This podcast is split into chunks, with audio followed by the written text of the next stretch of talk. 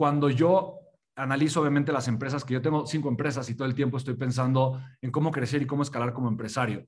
Y yo, yo sé algo, yo entiendo que la única manera en la que yo voy a poder crecer como empresario es teniendo mayor calidad y cantidad de eventos de conversión.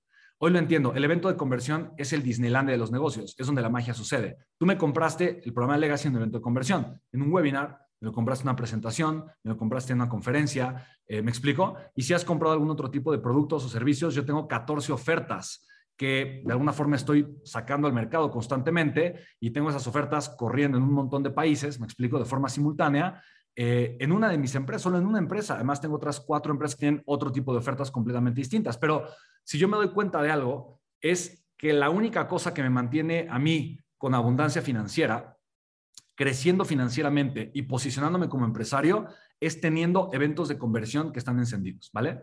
Entonces, chicos, yo quiero que tú entiendas que va a haber un antes y un después en tu vida. Va a haber un parteaguas en tu vida, va a haber un cambio radical en tu vida cuando tú estés en modo evento de conversión encendido. ¿Sí me explico? ¿Ok? Quiero, quiero que eso lo entiendas muy bien, quiero que lo entiendas muy bien, ¿va?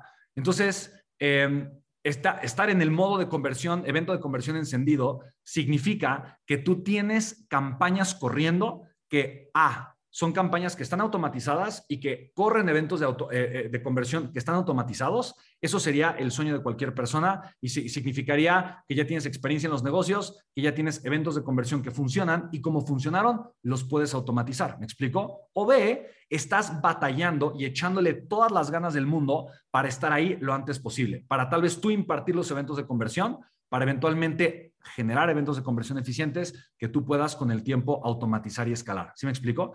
Entonces, tu primera meta como empresario o empresaria tiene que ser 100% en tener eventos de conversión eficientes, ¿ok?